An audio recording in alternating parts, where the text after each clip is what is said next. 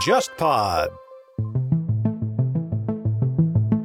韩国人民真的把泡菜发扬光大的这种历史实在是太悠久了。韩国人在汉堡店啊，kimchi burger 那个泡菜汉泡菜堡，汉堡，还有泡菜米饭汉堡，把米饭和泡菜搭配在一起做成个汉堡，嗯关键是中间夹个泡菜饼。我想想都不会很难吃，但感觉也不会特别好吃的样子。吧？对吧？熟悉的味道。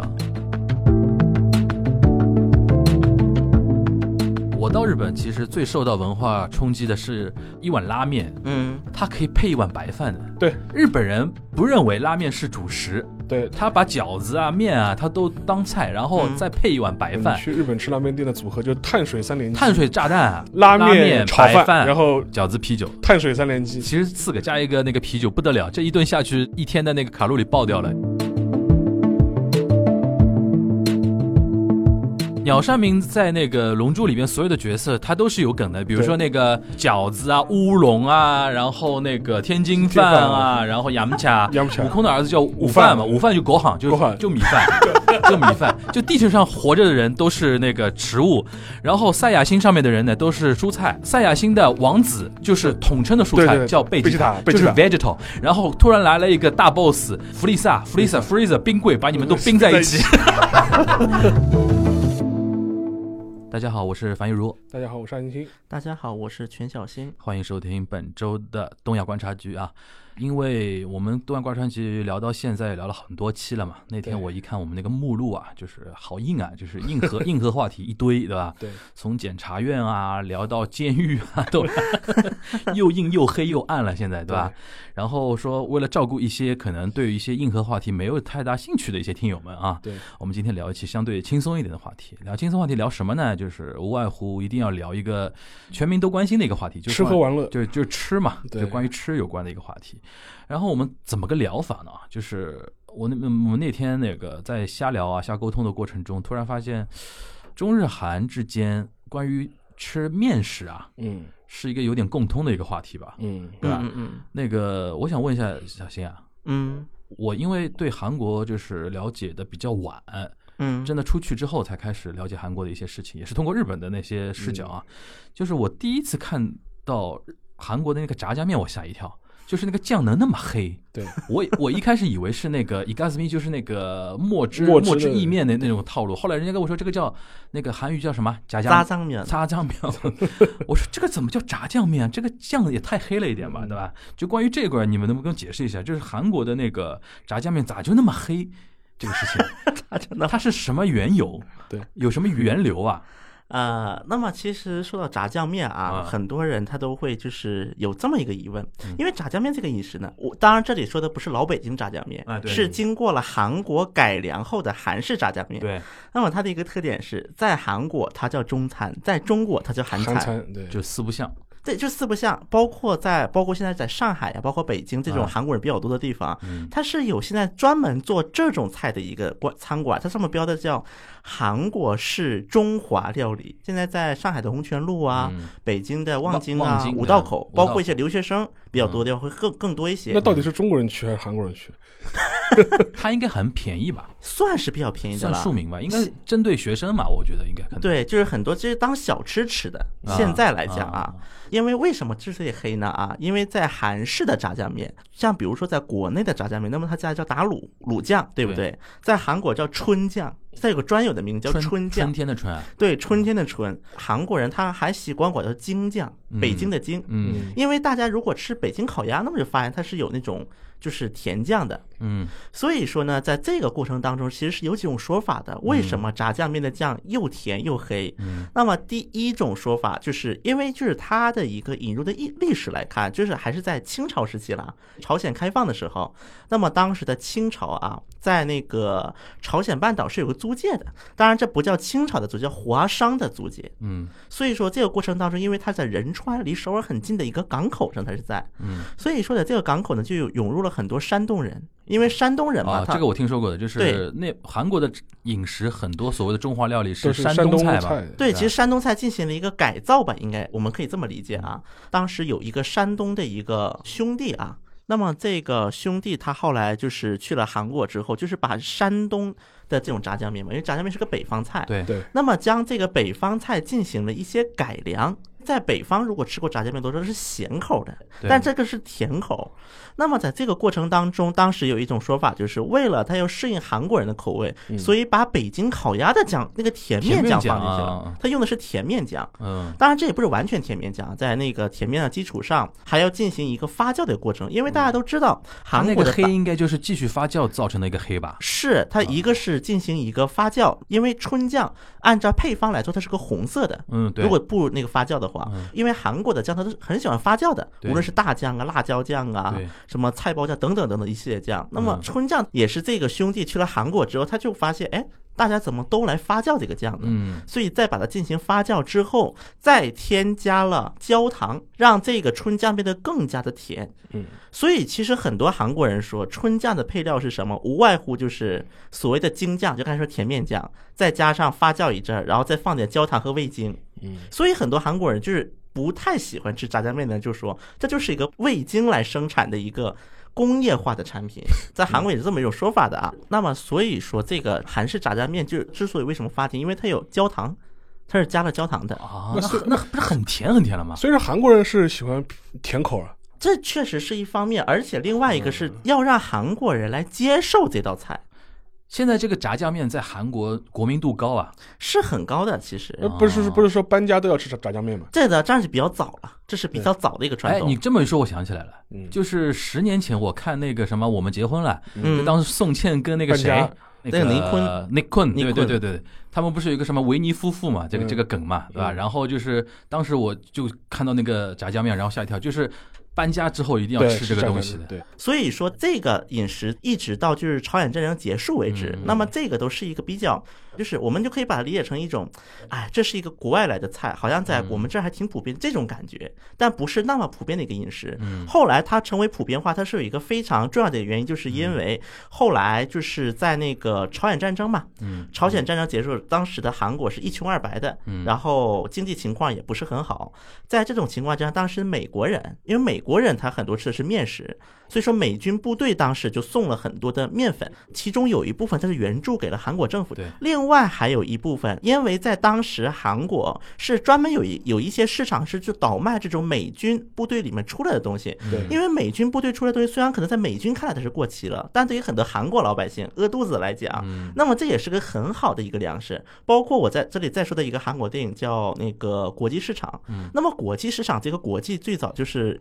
因为它这个市场专门用来倒卖美军出来的一些物资，而叫国际市场，嗯。是有这么一个故事的。所以说，这个美军他放了很多的面粉，嗯。但韩国人的主食一向不是面，尤其是半岛南部，嗯。它传统以来是种水稻的一个地方，而且是一年一熟，就是类似我们东北大米的这种品种啊。那么在这种情况之下，因为当时的很多韩国人是不愿意吃面面粉的，所以说这个面粉就分给了很多华侨，啊，因为韩国人自己不吃，自己不用，对。然后外加上当时又赶上了一个就是朴正熙时代，后来又成了，当时朴正熙韩所谓的反共，这就导致很多的华侨开始受到了波及在韩国当地。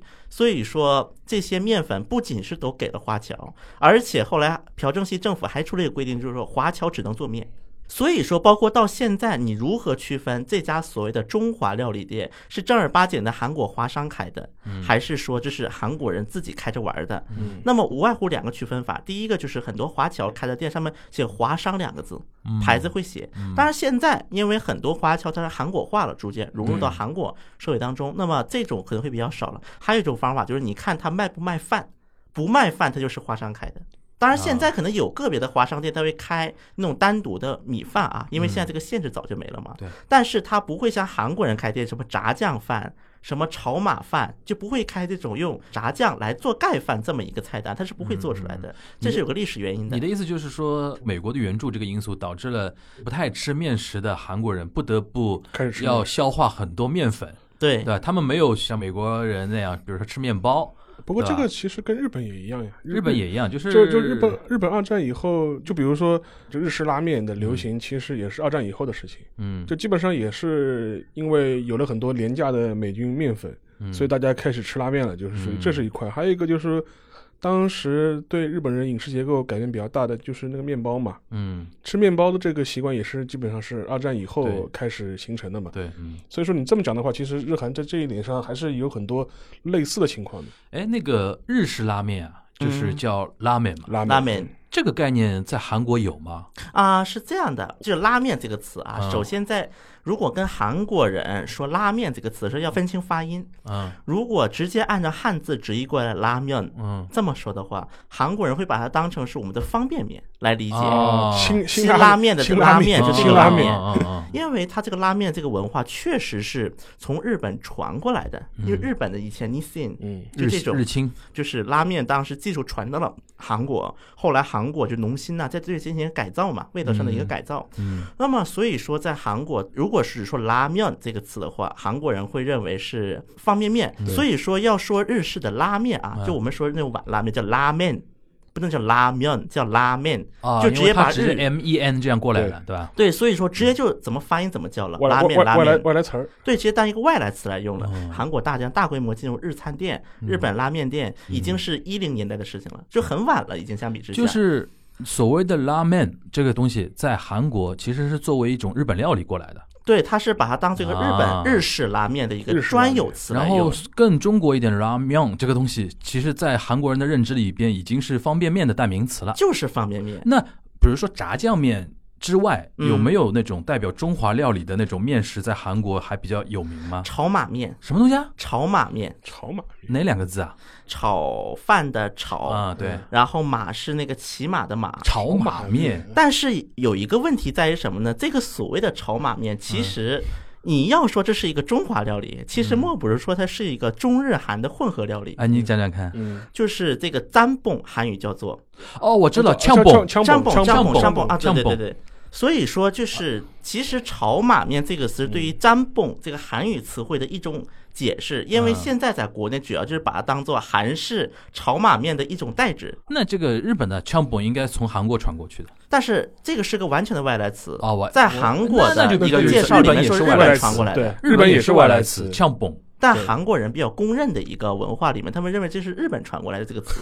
哎，那这这个悬案了，变成因为像日本的话，呛蹦也是有的，但枪本是是那个长崎比较有名的是长崎呛蹦。对对对，对。但是长崎是个港口城市，你可以知道它肯定是受什么影响。那我搞不好是中国人的影响。但我们应该中文怎么翻？在中国确实是要炒马面。但是你看那个字面，好像也发不出那个音，音对对吧？唱蹦。就确实啊，因为首先韩国人是承认占蹦这个东西是从日本传过来的，嗯但是传过来过程当中，在韩国又发生了一些变化。嗯韩式的那个占蹦跟 Nagasaki 占蹦嗯一个最大的区别是汤的颜色就不一样了。嗯，像 Nagasaki 占蹦它是白糖，对，白糖但是到了超多，蔬菜对对这个就成为了一个红糖。啊，首先，它是一个红糖，因为它有辣椒粉、辣椒面。第二个，韩国的炒马面里面会有很多的贝壳，嗯。尤其是你去一些就是所谓的一些连锁店，在韩国比较火的一些炒马面，专门卖炒马面的，嗯。那么你会发现，它可以把贝壳击成山，嗯啊。然后下面才是面，因为。炸酱面和炒马面是韩国的中华料理店卖的最多的两道菜。啊，一般比如说跟韩国人说中华料理店你是什么，这两道面食反而是卖的最好的，最最受欢迎的一个叫炒马面，一个叫炸酱面，以至于韩国人他们自己都说，嗯。就是韩国人以前做过调查，说就是什么时候我会最感觉到我有选择困难症。第一名的就是 我选炒马面还是炸酱面，但是韩国人这个两种面基本上都不是属于汤面，这炒马面是汤面，呛呛蹦是汤面，而且我记得当时韩国人是对于占蹦这个饮食是做过一个结论的，嗯。是占蹦如果把它比喻成一个人的话，嗯。就是规划为韩国人的中国系日本人。这是韩国人对于韩国是占蹦的一个解释。哦，就是首先，因为韩国人他的一个主流的观点是认为占蹦这个饮食是从中国这一边传到日本。传到日本。Nagasaki，嗯，哎传到日本，那有道理的，那有道理。的。有道理。所以说叫中国系哎，那应该我们以后要调查一下这个枪蹦到底怎么来的，这对对，个这个念法，源源头哪里来的？嗯，除此以外，他们还有一种说法，就是吃饭的福建话嗯，叫做那个扎蹦扎蹦对，那个闽南语叫假崩，甲崩，然后这个传到了日本之后就变脏崩。一好像有点靠谱，对，有点靠谱，假崩嘛，那个叫也可能，也可能。张崩，所以说，其实这两道菜啊，嗯。虽然在韩国是作为中华料理在卖的，嗯但是到中国它就叫韩国式中华料理，而且它不叫中国料理，叫中华料理。那我再问一下，我到日本其实最受到文化冲击的是日本人把面啊，嗯。比如说一碗拉面，嗯。它可以配一碗白饭的，对，就是日本人不认为拉面是主食，对，就当嗯可以当菜吃。对吧？他把饺子啊、面啊，他都当菜，然后嗯再配一碗白饭，所以说可以那个嘛，就是我当开玩笑嘛，你去日本吃拉面店的组合就就碳水三连击，碳水炸弹啊，碳水三连击，那个先是拉拉面面、炒饭白饭炒饭啊，，炒饭、然后饺子啤酒，还有啤酒嘞还有，饺子，对，饺子、啤酒。碳水三连击。四其实四个加一个那个啤酒不得了，这一顿下去，这每一天的那个卡路里爆掉了，就是那种。但这个蛮多的，韩国人是这样嘛？就韩国人把拉面就是一碗面食啊，比如说嗯炸酱面也好啊，张崩也好，它是能当就是一顿饭处理掉吗？啊，这有两种情况。嗯那么首先我们看炸酱面、脏崩这种嗯手打面啊，嗯，我只要在这个基础上配个饺子，韩国叫滚曼肚，一样的。配个饺子就两者就能吃，就不需要配个啊米饭。他们觉得米饭，如果我要吃米饭，我就不吃炸酱面了，他可不可以就一碗张崩搞定？也可以的。就尤其是有些比较需要快又没钱的，会这么吃。嗯那么这是一种啊，我还得介绍再一种面，冷面。嗯冷面这个东西在韩国人眼里是个什么呢？吃完烤肉，是个菜，对，它是一个爽口配菜，就是你先得吃完烤肉，或者吃完那种比较热的这种东西，比如汤饭呐、然后我最后无冷哈那哟，我再点一碗水冷面。是什么意思？无冷哈那水冷水冷水冷，这韩国也不叫水冷面了，因为韩国冷面有两种，一种是水冷面，就带汤的；一种是半冷面，是辣椒拌的。对，所以说叫无冷디 냉， 直接这么说，韩国人基本都能听得懂的。就等于他来亲口用的了。对，就是吃完肉之后，尤其是吃完五花肉。因为五花肉油很大，我饿了，就是 五花肉，而且五花肉吃完之后还是分两派的，一派觉得该吃个汤饭，要再充实充实，一派就是觉得我该吃冷面再去爽爽口。所以说，在韩国烤五花肉是不是什么三겹三？三겹三，对。所以说吃完五花肉啊，或者吃完烤肉之后，很多比如说跟韩国人会像，他们就会问你要吃。大酱汤，或者是还是你要吃冷面，嗯，基本就开始选了。如果你要吃冷面，你要吃带汤的还是吃拌的？但冷面的话，是不是北面比南面好？这个问题预预留又要回到这个经典的那个，预留馆。我，们文大统领吃吃相难看的事情来 聊一聊。不是，其实冷面这个东西啊嗯，虽然都叫냉 면， 嗯。但是中国的东北人嗯。认知里的冷面，朝鲜人认知的冷面和韩国人认知的冷面，首先这是三个不同的菜，我可以很明确的这么说。对，首先这三个口就不一样的。嗯。那么在中国，除了就是在延边以外的地方，比如说东北大冷面，我们说的，嗯。那这应该是个酸甜口的一个东西。但是在延边地区，那么它是更偏甜一些，酸味儿少一些，因为它要加苹果。嗯，然后到了朝鲜之后，朝鲜它又分两派，一个叫嗯平壤冷面，一个咸兴冷面。那么咸兴冷面，因为它是用土豆和那个荞麦的一个混合的一个面做的，所以它会更筋道、更硬一些。嗯而且外加上朝鲜的一些条件原因，导致他们的一些荞麦这种农作物，它的一个加工的水平不是很高，所以就会感觉更筋道，就更难咬。嗯那么到了平壤之后，就我们说的什么玉流馆呐、嗯包括如果在上海呀、北京啊、东北都有很多朝鲜餐馆的。嗯那么去朝鲜餐馆吃的也是这种平壤冷面。那么很多韩国人去吃了平壤冷面，就会觉得这个味道怎么这么淡呢？嗯因为在韩国的很多冷面，它其实它是相比于朝鲜冷面的一个原型之下，它加了更多的调味料，以适应韩国人的口味。嗯，这个调味料重口，重口就可能是芥末，或者可能是味精啊，以至于很啊，这个又跟炸酱面那套又来了。嗯。冷面这全是味精，里面全是化学调味，我不能吃，嗯。就会出现这么一种很奇怪的一种论调在韩国。嗯，那朝鲜那个冷面的口跟中国东北比的话，是更清淡还淡是更淡，就是就是更淡。这三地里边，就是朝鲜是最清淡的，对再上面一点是大概我们东北，东北。对。然后再上面就是最重口的是韩国人啊。对，因为像朝鲜就是咸兴冷面，它不是汤，嗯。它是个拌的冷面，，OK，所以平壤冷面一般是比较更汤一些，一更那个清淡一些。嗯。当然，这个平壤冷面怎么吃呢？反正也分好几派了。像比如说，我们文大总统最喜欢的那个玉流馆，对，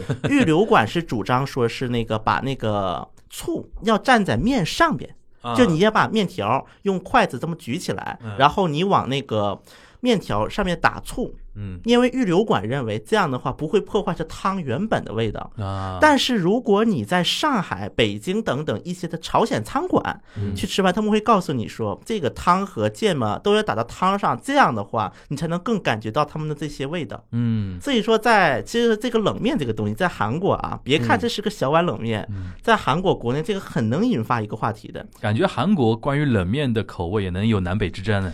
不仅是冷面，还有一道菜叫嗯糖醋肉，哦，这里脊肉啊，糖醋里脊这就是糖醋肉，韩国叫。就是那个古古老肉吗？古老肉，没错，没错哦。那么这个东西一般就是跟炸酱面、炒马面和煎饺子一起成为构成韩式中华料理的四大酱，四大金刚，对，四大金刚：再再来一遍，哎，那个炸炸酱酱面面、炒炒马马面炒马面煎饺子，煎饺子。还有糖醋肉。糖醋肉，一般这四个叫四大金刚你。先回答刚才那个沙老师提到那一点，就是嗯简单回答一下，就是为什么他们搬家之后要吃炸酱面？这个刚才我们没这又是这又是个历史话题了，嗯又回到。那么刚才我简单讲，我们历史问题简单讲。对，因为刚说的朴正熙了嘛，嗯涉及到，因为朴正熙就任之后，华侨们他在韩国没有谋生之道了，所以嗯就在各地开始开嗯中华料理店，这是第一批。嗯，那么这一批开了之后，因为很多韩国人开始觉得，哎，炸酱面这个东西挺新鲜的呀，嗯而且因为当时的韩国又没有其他外国菜，嗯又很少，就觉得我吃炸酱面是个很新鲜的事情。嗯，就把它当做一种非常佳肴来吃，所以说搬家呀、毕业呀，开个我要吃炸酱面洋荤那。开洋种感觉了荤这种感觉对，所以就是开个炸酱面。但是其实啊，我可以这么说，包括一直到现在，就是在那个九二年中韩建交以前进去韩国的叫老华侨，嗯在韩国叫。对，那么其实跟这些人是不能随便提炸酱面三个字的，我怎么说，他们会哭，嗯，因为炸酱面这其实代表的是我们一代中国人在国外的一个辛酸奋斗史。呃，受歧视，其实可以说是受歧视了。他们不仅是只能做炸酱面，包括你买地不能买多少平以上，再包括到就是你不能做什么什么工作，当时是有一个名录的，这些工作你一概不能做。嗯，所以说怎么办？就包括很多老话就是说一句话：我读书有什么用啊？反正回家我还要做炸酱面去，还不如早点辍学回家做炸酱面算了。嗯所以说到后来，这就会形成为什么韩国离中国这么近，但韩国的老华侨群就很少了，就变得，因为这个其实这种歧视，它逐步解除是在中韩建交左右的事情了，已经在。嗯，所以很多呢之前的，要么就去了台湾，嗯要么就去了其他国家。姜育恒嘛，对，姜育恒这种人就是那个，但他这个韩国华侨的后代嘛，但听那个小新这么讲呢，我觉得就是跟战后日本的情况正好相反。日本战后的情况，反倒是因为中国是战胜国，所以说当时的一批战前就去日本谋生的一批老华侨，反而相对来说可能境遇要好得多，嗯甚至还能有那个所谓战胜国的优势。嗯呃我以前看过一个人的回忆录，就是我们都知道，呃有一个很有名的一个华人的一个棒球选手王贞治嘛，王贞治对，王贞治，然后王贞治，我们都有笼统说他是个华人的一个棒球明星，在日本，而且在日本是属于国民级的一个运动员。然后，呃，他的家里面就是这种老华侨，嗯。也他的父亲是二十世纪二十年代去日本谋生的，嗯。他父亲当时去的时候就是开餐馆，然后四五年之后，就说是他恰恰是因为他是中国人的身份，嗯反而在战后分配物资的时候会有优势。嗯因为他是战胜国嘛，所以说王贞治他自己早年的回忆，就说他童年时代过的是衣食无忧，然后日子很好过。当时他们家的那个餐厅名字叫五十番，嗯嗯，然后当时给他外号就叫五十番的小少爷。啊，因为那个时候能家里有个小孩打球也要供的，对的，对吧？要花点钱供的，因为他的哥哥是当医生去了，就非常符合华人这种啊思路嘛。就老大要继承家业，或者说怎么样，就是啊一定要呃正统路线的。然后小儿子嘛，可以搞一点自己的爱好，那个的。所以说从这个角度来看的话，就是说正好跟那个韩国的情况相反。嗯而且因为前面讲的很多那个韩国的中华料理嘛，其实很像，就是。嗯，我们都知道日本有很多所谓的中华料理，但中国人从来不知道的嘛。就伪中华料理，伪中华。伪中华料理，炸酱面还算是有渊源，你能找得到，天津饭找都找不到。就比如说，对刚刚那个天津饭这东西，就是很多人在去日本之前根本不知道那是个什么玩意儿。我最早知道天津饭是七龙珠里呃面有一个角色角色名字角色叫叫天那个天津津饭对。然后他有个师弟叫饺子，饺子，对。鸟山明是有梗的，对对。鸟山明在那个《龙珠》里面所有的角色他都是有梗的，比如说那个杨茶。杨茶，对。杨茶就是那个香港话话饮茶嘛，饮茶。啊饮茶饮茶。都是点心类的，对对，就是地球上生活的人都是吃的东西，就饺子啊啊、乌龙啊然后那个天津饭饭啊，然后洋卡，洋卡然后悟空的儿子叫午饭嘛，午饭就狗行，就就米饭，就米饭，就地球上活活。着的人都是那个饭。食食物，然后赛亚星上面的人呢都是呃蔬菜，蔬菜对，那个孙悟空是地球上的名字嘛，啊。他在赛亚星名字叫卡卡罗特，卡卡罗特卡卡罗特。什么？就胡萝卜嘛，胡萝卜。carrot 嘛 carrot 对，然后那个赛亚星的王子就是统称的蔬菜叫贝吉塔贝就是 vegetable，就是那个蔬菜 贝吉塔。然后突然来了一个大 boss，对，那个弗利萨、弗利萨、弗利萨冰柜，把你们都冰在在一起。鸟山明都是玩梗的，你知道这个东西。所以，说听过我们樊荣讲完之后，大家再去重温一下龙珠》啊你看。每个角色都好好笑。所以说，先讲讲回天津饭啊，天津饭这个东西，我不知道大家有概念吗？你先跟大家描述一下天津饭是应该什么样，就是呃，它有点像蛋包饭，对，应该简单来讲叫那个蟹肉蛋包饭，蟹肉那个勾芡蛋包饭，它一定要勾芡的。啊，a n k a g e 嘛，一定要对 a 对 n k a g e 的，就是一定要勾勾个很浓的芡，然后先有一个蛋包，对，里边先是里边是炒饭嘛，炒饭对，里边炒饭会放一些，比如说肉末末啊，肉肉丁啊，然后那个鱼糕会切一点，会切的比较碎的鱼糕，然后葱就炒一些饭，然后呢外面就是那个蛋液，蛋液包炒一个非常大的一个像一张饼一样的蛋饼一样的，然后铺在这个饭上面，对然后在上面撒一点蟹肉，对，然后蟹肉放上去之后，再勾一个很嗯浓很浓的一个芡，然后 biang 勾那个放上去，这个叫天津饭。这个源头就 我夏老师查证过啊，我我看到过说法，意思啊就是说，他可能是当时可能是在日本的一个天津厨师发明的。啊，当然，这个也只是说法之一了，这没有一个很权威的一个定论。实在没有一个比较确切的，就这么说了，就是这是天津饭，还有一个东西在日本也很流行，也是跟天津有关的，就天津栗子。天津栗子的天津干栗，如果你在日本的很多商店街对走的时候，对经常能看到卖天津干栗，但是我在上海从来没有没有特别讲究过，说天津特别出干栗，就对，就讲到那个糖炒栗子就没有想到，我们一般良乡嘛，对嗯对吧？良乡栗子啊什么的，就是，但是日本人就印象中讲到颗粒就就是就是天津，呃就好像也没什么太大道理的。对对对，而且就是那个做法嘛，一定要剥开了有点甜的那个，就是其实就是我们的糖炒栗子，糖炒栗子，就糖？炒栗子，就糖炒一，定是天津的，就是说对它很多日本的这种饮食都是跟地名这个联系在一起的。对，像那个，就比如说上海人吃大闸蟹，堵塞海，嗯，大闸蟹，阳澄湖大闸蟹，日本就叫上海蟹。上海蟹，上海咖喱，但上海咖喱，但上海咖喱其实，我觉得就是那个阳澄湖的人民非常肯定是非常委屈的吧，都嗯跟上海一点关系都没有嘛。嗯明明是上海人吃我们的蟹吧，为什么到日本去就变成上海蟹了？我估计可能也是因为他们记不住阳澄湖这种地名，或者说最早把这个东西带过去的可能就上海人，嗯或者说最早把那个饭带过去的就天津人，对，对吧？传过去了。然后是黄酒到日本就变成绍兴酒，酒，但但绍兴酒是绍兴酒我们也说，但是而且绍兴酒很长一段时间在日本就变成了中国酒的代名词了。而且日本人竟然把绍兴酒搞得很高端。对你看过他们怎么喝法吧？对对对因为，我真的有那种冰的喝的，冰镇喝，冰镇喝绍兴酒我都晕了。然后我那个时候跟一个日本的老酒鬼一起，嗯他过来他说：“口长，我要喝小果酒。”他们还加那个 sparkling 那种啊，对对对对，还加那个 rock 啊，加那个什么就是绍兴。就是绍兴酒 highball，对对对对，绍兴酒海宝，就是他把它当成霓虹对各种各样的那种那个调法。这其实也是日本文化了，我觉得。就是日本人对于酒，他有的时候弄分弄分就走到那个对调调去。对。后来我跟他说，我说中国人是是黄酒要热一热，对，然后有的是放个话梅什么的那个东西的 特加饭，对，他就是绍兴酒。然后鸭子嘛就北京，北京鸭。就鸭子一定是 Peking duck，，Peking duck，对，啊，韩国也一样，不跟屋里，北京屋，屋里，嗯，北京鸭一样的，屋里是那个屋里鸭子，啊，他还好的，我我日本人直接叫 duck 了。那个南京豆啊，对，南南京的京马梅，对，南京马梅，对，还有很多了，还有很多，就基本上那个你刚才那提到那个冷面，我想起来了一个，日本也有个冷面叫中华冷面 hiyashi 啊，对 chuga，hiyashi 也非常神奇的啊，这个东西我也在中国没见过。而且它这个名称其实是有演变的。嗯，战前的时候，二战之前叫支那，嗯。支那冷面，对。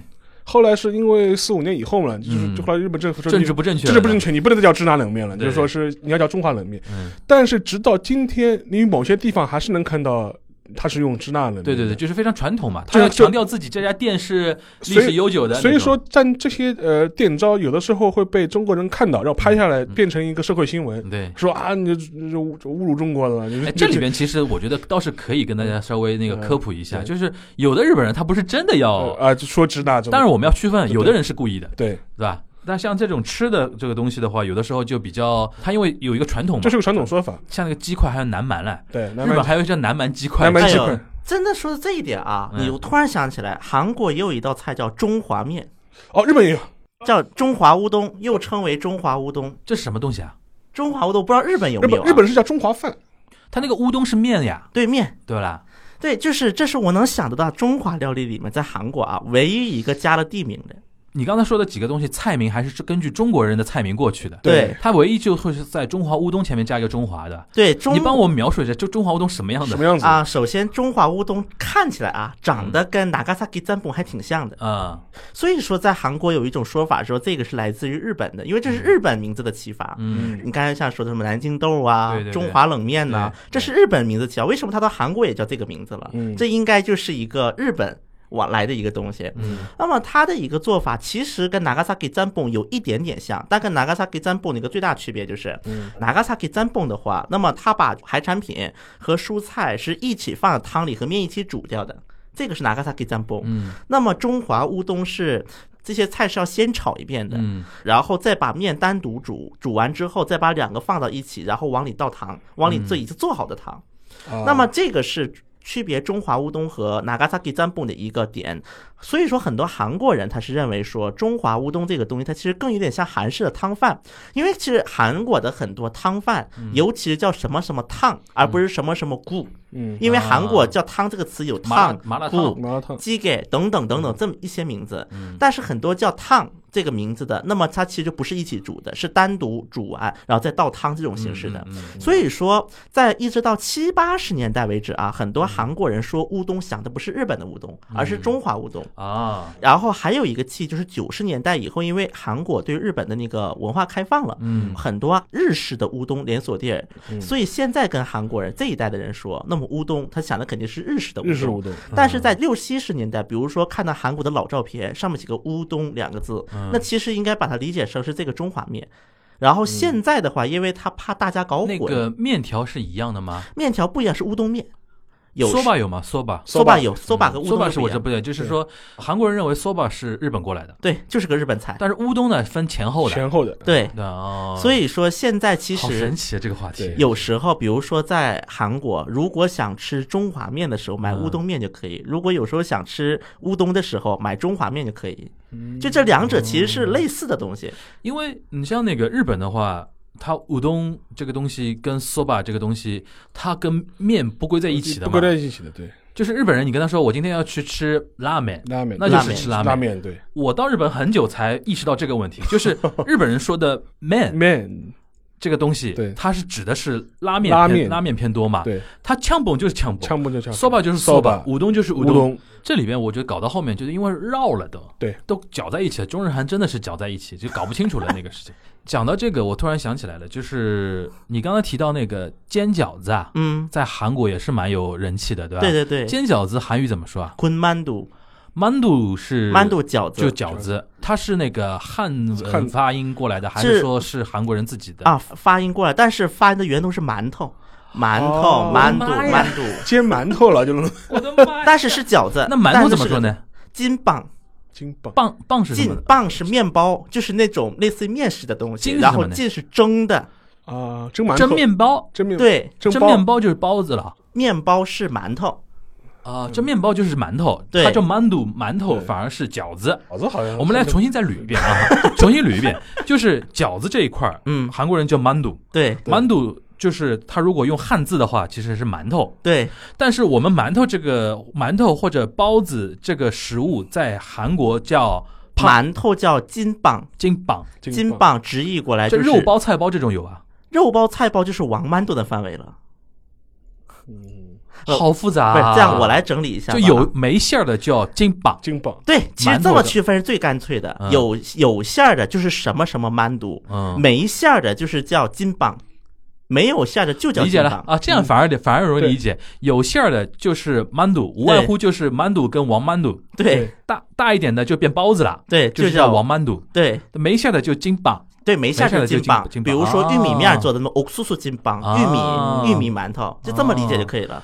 哦，是这个意思。然后除此以外，但是还有有个例外啊，这里有一个例外，嗯豆沙包，豆沙包韩国用金棒这个词，嗯，嗯叫帕金棒，红豆馒头。馒头，嗯，那比如说，呃，有没有那种店，就是他会卖豆沙包跟肉包、菜包一起卖呢？这种没有，豆沙包一定是跟馒头一起卖的吧？，对，啊，那就因为啊，为什么会成为这个名字？因为嗯当年在韩国，就很多便利店呐、嗯或者小商店有那种做馒头那种机器，就圆圆的。如果在韩国生活过，现在可以去便利店看一下，就有那种圆圆的机器。嗯这个机器的发明人，嗯，那么他当时就管这个东西叫金棒，这是个专利，嗯在韩国啊这两个字是个专利。就是嗯他那边确认了，然后传下来了，就对。对，所以说这个东西做的是两个，因为它都是圆的啊，嘛。它面包叫棒的，对，它豆沙棒是圆的。日语也叫胖嘛。胖，对，这个时候日本过来的。对，日本饺子就是饺子嘛子，但是日本那个饺子那个发音呢，我估计是东北口音，对对吧？饺子。餃子 油子，饺子，我我估计就是那个东关东军从那个东北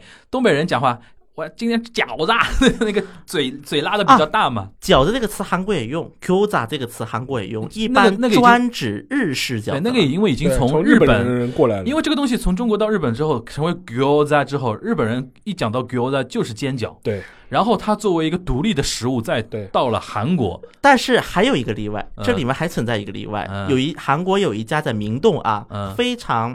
大家至少都知道，无论好吃还不好吃，这个另当别论。对但是有一个明洞饺子，明洞 Q 炸，啊但这家店虽然卖的是中式，就是韩式的饺子，但它还叫 Q 杂。嗯，原因其实很简单，就是他要在他要强调，他从日本时期就开到现在了。就跟刚才那个那个支那那个嗯说法说法是是一样的。所以这是唯一一个例外，叫明洞 Q 炸啊，明洞饺子。大家捋清楚了啊！但是日本呢，就是讲到 gyoza 呢，就是一般说煎饺，煎饺，然后煎饺你要说像我们水饺呢，它会水饺子叫叫 s u gyoza，对，叫水是一个饺子，水水饺子，对，那个东西韩国也一样，물만두水饺子，啊。 물만두一样的。嗯 OK，它区别就是一个是馒头过来的，一个是就是我们的饺饺子过来的。的，然后日本人的馒头，日本好像没有馒头吧，只有包子， 那日本那种中餐厅怎么叫？没有看到，没看到过过包子子，包子包子叫馒头，对，肉包你姑妈。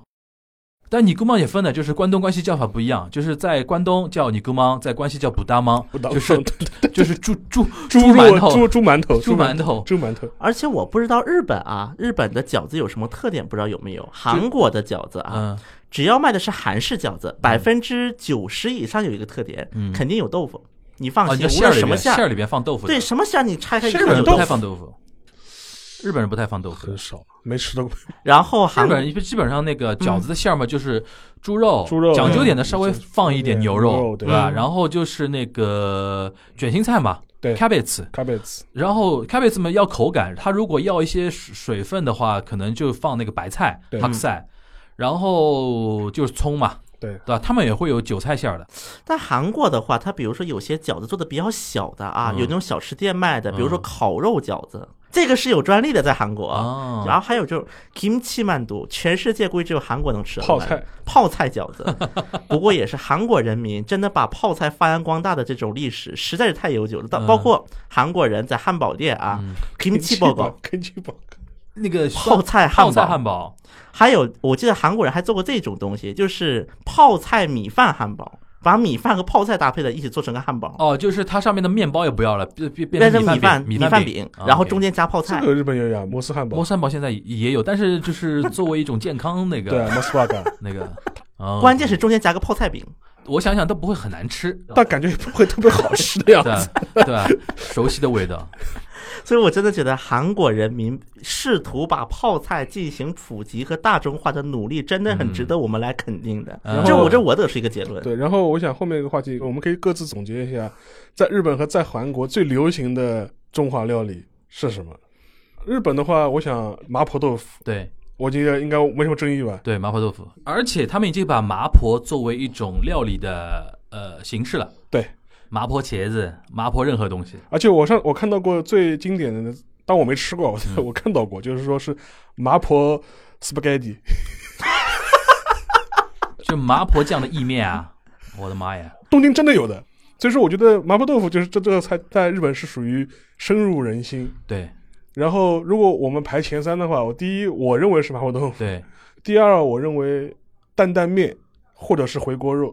对，如果让我列的话，麻婆豆腐我同意啊。对第二个可能青椒肉丝，啊，青椒肉丝它就叫叫青椒肉肉丝对，嗯，然后就是受欢迎程度我不知道，反正那个挺有名的话，那个棒棒鸡、棒棒鸡、棒棒鸡。棒棒鸡最近也很红了。哎，你觉得那小笼包呢？小笼包偏贵，就是好像给日本人一种感觉，就是小笼包是要很郑重的来吃的。啊，就是要去这种比较高档的中华料理店去吃的。对对，你像那个麻婆豆腐盖浇饭、青椒肉丝盖浇饭，路边摊，路边摊，路边小店就是只要是它叫马吉诺鸡去嘎，就是路边的那种中华料理小小店里边就是都有这种有这种东西，但是那种小店往往不会有小笼包。对对对，小笼包在他们感觉好像精致而且真的卖的贵。对对，对对，对，一一笼，比如说有三个相对大一点的啊，它嗯卖个五百日元，五六三十就是相当于十十块钱一个啊，对，对，十块人民币一个，这个非常贵了。就是所以说我刚才比较纠结，就小笼包，小笼包而且它这个发音跟上海话一模一一样。的，就是这个我要提一下那个横滨，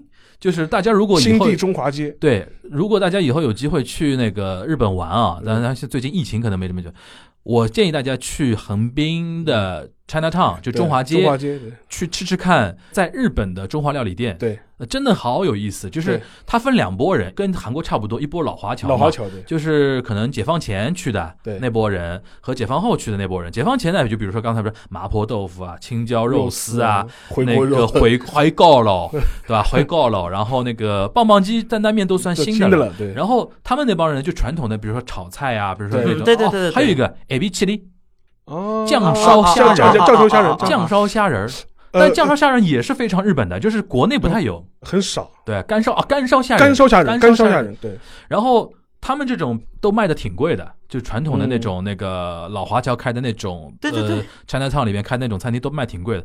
然后呢，就是改开之后呢，去了很多新的移民对，到中华街，中华街一直在范围在扩大嘛，然后现在基本上每一条街的各个店铺都变成那个中华料理了，然后。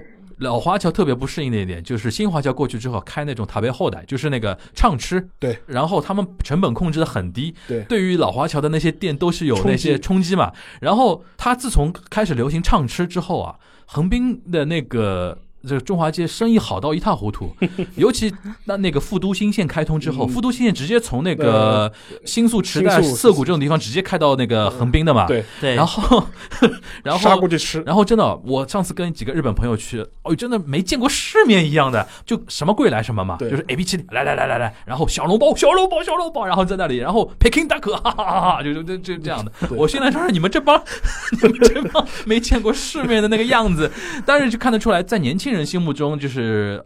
那个新的那种中华的新的吃的东西吃东西开始接受了，比如说那个生煎包也有了，它叫 yaki 小笼包，两个小笼包就是，反正我在日本吃过，就觉得不行，但是它里面就很干，里面是没汤汁的，就是那很干很个皮薄馅儿多、汤汁多那个风格还没完还没全还没有传承到的。还没传承到，他们对那个肉皮冻掌握不好，对，他们对肉皮冻的那个馅儿里边的掌握就稍微差一点。而且它那个面其实就说，因为生煎包在上海其实也有两大流派嘛，对对对对对，就活面死面嘛，就是就是小杨生煎派跟大湖春派嘛的。对对，或者是东太祥，对对，这但这个的话，就日本人还要掌握起来，估估计还要一点时间，就对是。当然那个最新的现在最时尚的中华那个餐饮对吧，就是 tapioca，就是那个珍珠奶茶。珍珠奶茶，珍珠奶茶真的一统天下。今年因为疫情可能关关掉掉很多了吧但但现在也有那个 delivery 的，就是可以送上门的嘛。就是日本高中女生排疯狂，珍珠奶茶，你都想不通，三个小时、四个小时这样排啊。对嗯，然后这个非常厉害，导致那个就日本有一家公司是好像就只有这一家公司呃是专门做进口这家薯粉生意的，这家公司的股票涨爆掉，因为生意实在太好嘛。好的，那么啊那么在韩国呢 Top three，让你拍 top three top three，我觉得韩国 炸酱 top 面。three 不用犹豫，炸酱面，不不不不不，no no no，嗯，韩国第一个麻辣烫，麻辣烫麻辣烫。啊，当然麻辣烫店一般也做麻辣香锅，嗯，在这两年韩国开了几千家店，就开封了，就是像那个中炸，锅开了，就是一个火了。国中国那种什么什么喜茶，你就可以这么理解就可以了，哦就是这种感觉，到处的麻辣烫店。他做法跟中国路边摊一样吗？很像的，你能看出来，还是学的很像还。是还是自己拿个筐然后挑东西对对对，也一样，他涮的那些东西呢？一样啊，啊？但是偏辣一点，比国内，比南这个东西的确方方便方，便方便。方便。第一个是麻辣烫，在韩国火了哎。这个开最多的是中国人开的吗？还是韩国人也开？其实到后来就很多韩国人开始往里就跟珍珠奶茶。一样的。奶茶一样的，第二个羊骨气羊肉串儿，哦，就是我当时是去那个韩国那个三八线，嗯，就是那个板门店附近嗯。去参观，就是办羊肉串点事情。板门店门口开了羊肉串店，上面还贴一个大广告，写着“羊肉串配青岛”。嗯当然，这个哦一方面是羊肉串店多了，另外一方面是当时青岛啤酒在韩国的经销商确的确实很成功。对，现在在韩国人眼里，进口啤酒里面最便宜这一档，而且还算能接受的味道就是青岛。嗯，当然，这个原因韩国啤酒太难喝。对嗯第三个火锅，海底捞这一种这两年流行起来了。原来是哪种？其实大家如果去过东北的话啊，嗯那么在东北就能看到一些就是很多那种红汤白汤粉的那种火锅，就很简简式的，对，很简式的哦鸳鸯锅。鸳鸯锅。然后就是无限畅吃，嗯一万九千八两大概是一百三四一个人。但是这个成本也是压得很那个，嗯就比如吃冷冻肉啊嗯之类的。嗯那么像这两年，像海底捞啊也开起来了，嗯而且海底捞开了之后，导致在韩国开了十年的小肥羊突然生意不行，小肥羊转为自助了，啊，在韩国是有这么一段。那么除此之外，我还要提一下韩国的奶茶。嗯，我不知道大家应该对于贡茶应该有印象吧？对贡茶对，贡茶啊，现在贡茶是个韩国公司。啊被收购了的，被收购了，对，现在贡茶的总部已经是属于韩国公司。那么我再说一下，收购贡茶的这个公司，同时在韩国收购了两个品牌，嗯。一个叫做鼎泰丰，鼎泰丰在韩国 是这个公司的，嗯。另外一个叫摩斯汉堡。但这三个连锁在韩国国内评价都特别差，啊，一个又贵又不是原来那个味道，在韩国都是意见非常大的。对，包括很最早啊，很多韩国那种穷游客啊，嗯。就要去摩斯汉堡朝圣的。嗯。啊，韩国是有这么一个潮流的，哎，莫氏汉堡现在大陆没有了吧？我小时候是有的，它是问题就是就是国内现在有，就上海很有很少，但是它的问题，它是一个经过台湾人的一个加盟店，它不是一个直营的就是日本人还一直没有那个直接来经营这个模式，汉堡的，所以说所以说就蛮可惜的嘛，因为我在日本还是我还蛮喜欢吃吃那个 Mos Mos Burger Burger 的。对，这个是不是有点像游戏诺亚在国内这种模式啊？游戏诺亚吉野家在国内还算多的了，但是他也是加盟啊，它是香港的呀，嗯，应该是的吧？对，他是。是香港那边加盟的。日本人不太敢敢直接来，单独在中国大陆 那个打拼的，对。他们都是比如说什么 Family Mart 跟鼎新啊这种啊，吧？对对，他们会选择这种东西。哎，最后我想问一点，就是韩国人还是能接受吃羊肉的吧？其实韩国最早没有多少羊肉，嗯，韩国的羊肉百分之九十九靠进口，对，而且基本进口国都是澳大利亚或新西兰为主。韩国人如果没有羊肉串这个东西的话，他这生活中的那个食物很少会碰到羊肉。很少能碰到羊确肉的，确，实确实，确实。呃，像日本到现在还是不太能接受羊肉的，羊肉串他们肯定不吃的，他们日本人唯一吃的叫 Genghis Khan 嘛，成吉思汗 就，是那个烤肉，就烤羊排啊，就烤羊排，然后那个锅是号称是以前蒙古人的那种头盔一样的那锅对。反正我觉得今天这一期啊，其实等于我们做了那么多期硬核的之后，稍微歇一歇，嗯，对吧？稍微等一等，大 家大家稍微放松放松，对吧？因为聊一些大家都可能比较能接受的一些话题啊。嗯但是其实我们在过程中也发现了有很多有微妙的一些地方啊，你比如说枪崩到底是怎么来的，对吧？还比如说那个馒头跟饺子这个事情怎么会搞成这样，乱成一锅粥的那个东西，其实带着这些疑问去。观察中日韩也是我们做节目的一个非常有意思的一个地方，跟我们的一个非常大的一个目标啊。下面进入到我们这一周的 Q&A 环节啊，我们的听友小五提了一个问题，然后我综合一些别的提问，这个提给两位啊。最近看新闻看到日本、韩国对中国一下跟着欧美反对，一下又不跟着掺和，比如国安法。然后最近好像又开始弄钓鱼岛，感觉很迷思，可以请聊一聊吗？谢谢。这里边我好想结合那个 G7 那个话题这个问题应该这么问，就是最近好像日韩让很多国内的人有点看不太清楚，一会儿在某个问题上呢，好像感觉跟我们好像蛮友好的，对吧？一会儿可能在别的地方呢又踩我们两脚，嗯对吧？是有这种感觉在。嗯就是这一块儿，请两位稍微来解释和分析一下。我们先让那个小新先来吧。好，那么 G7 应该其实是最近中国国内能够看到的。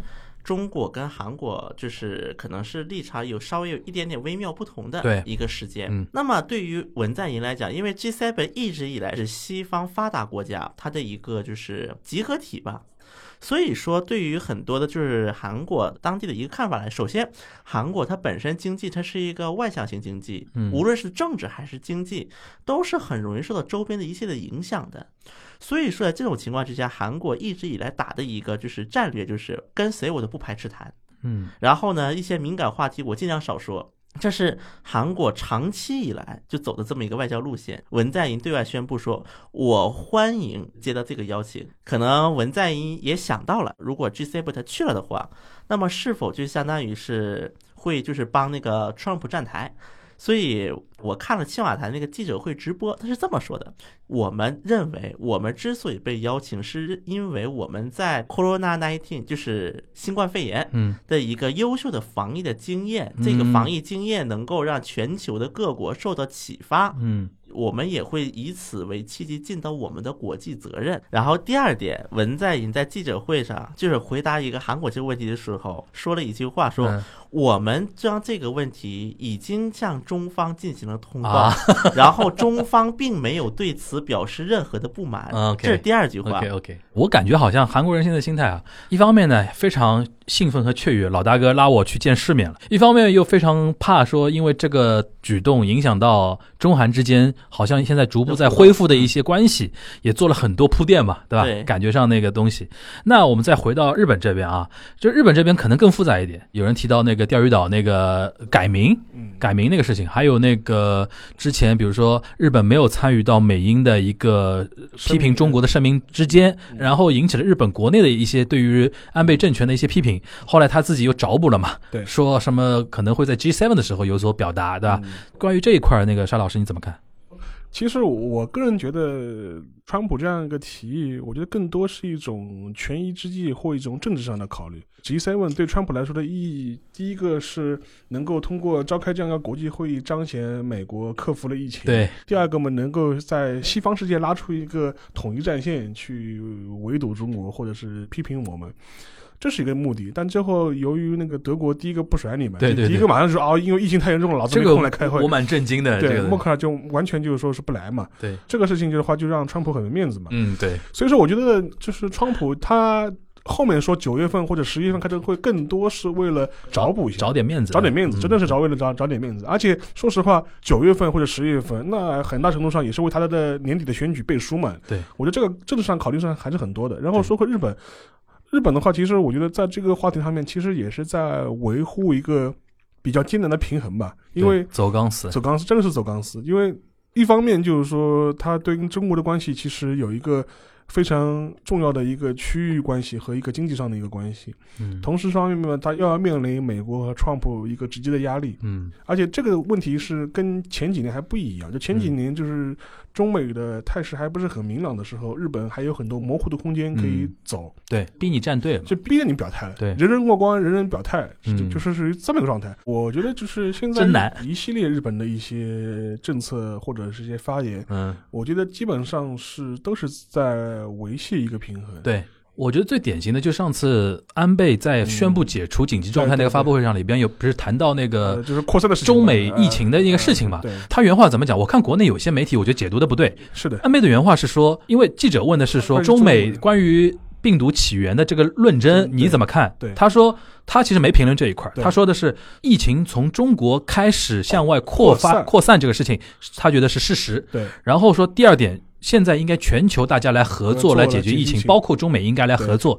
其实这个事情呢，就是我觉得已经是刚才沙老师说的，他要走钢丝的那个前提下已经走到极致了。对就是说他不说美国是源头，也不说说中国是源头，至少武汉那个封城那个事情是作为这次疫情的一个起点，全球疫情的一个起点，我觉得中国人也能接受。大家现在就能看得出来，日韩其实对于中美博弈他们真的是现在就是走钢索嘛，其实一方面又离不开美国，一方面也要考虑到中国的一个心情的。而且两个国家跟中国的经济利益的确纠葛很多嘛。对，安全靠美国，经济靠中国。而且还有一个，其实类似的话，那个谁也说过嘛，就李显龙。李显龙对前两天嘛。对，所以说我觉得对这些国家来说，对，其实最太平的事情，就大家大家和气生财，对吧？对嗯，我觉得真的是，就是我觉得我们要认识到一个客观现象，就是对于中国以外的亚洲国家，他们最好的一个局面就是中美不要逼我们站队，对你们有模糊空间，对我们这些小国来说是最好的。对，我都不想得罪。对，你们逼我站队的话，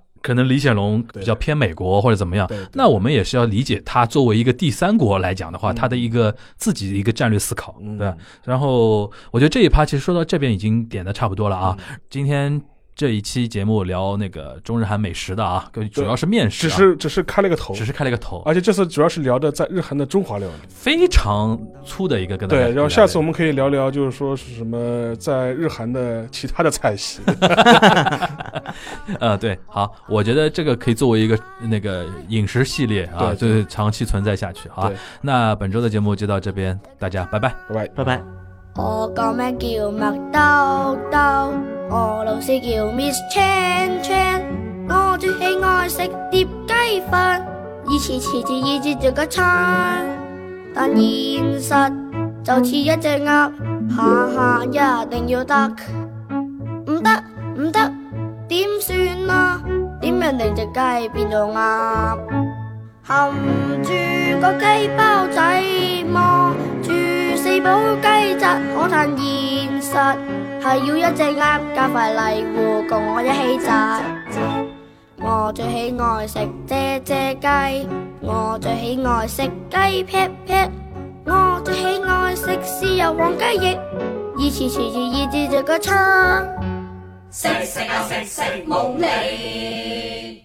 不過呢，我最想吃雞，我最想吃雞，我最終變鴨鴨鴨鴨鴨鴨。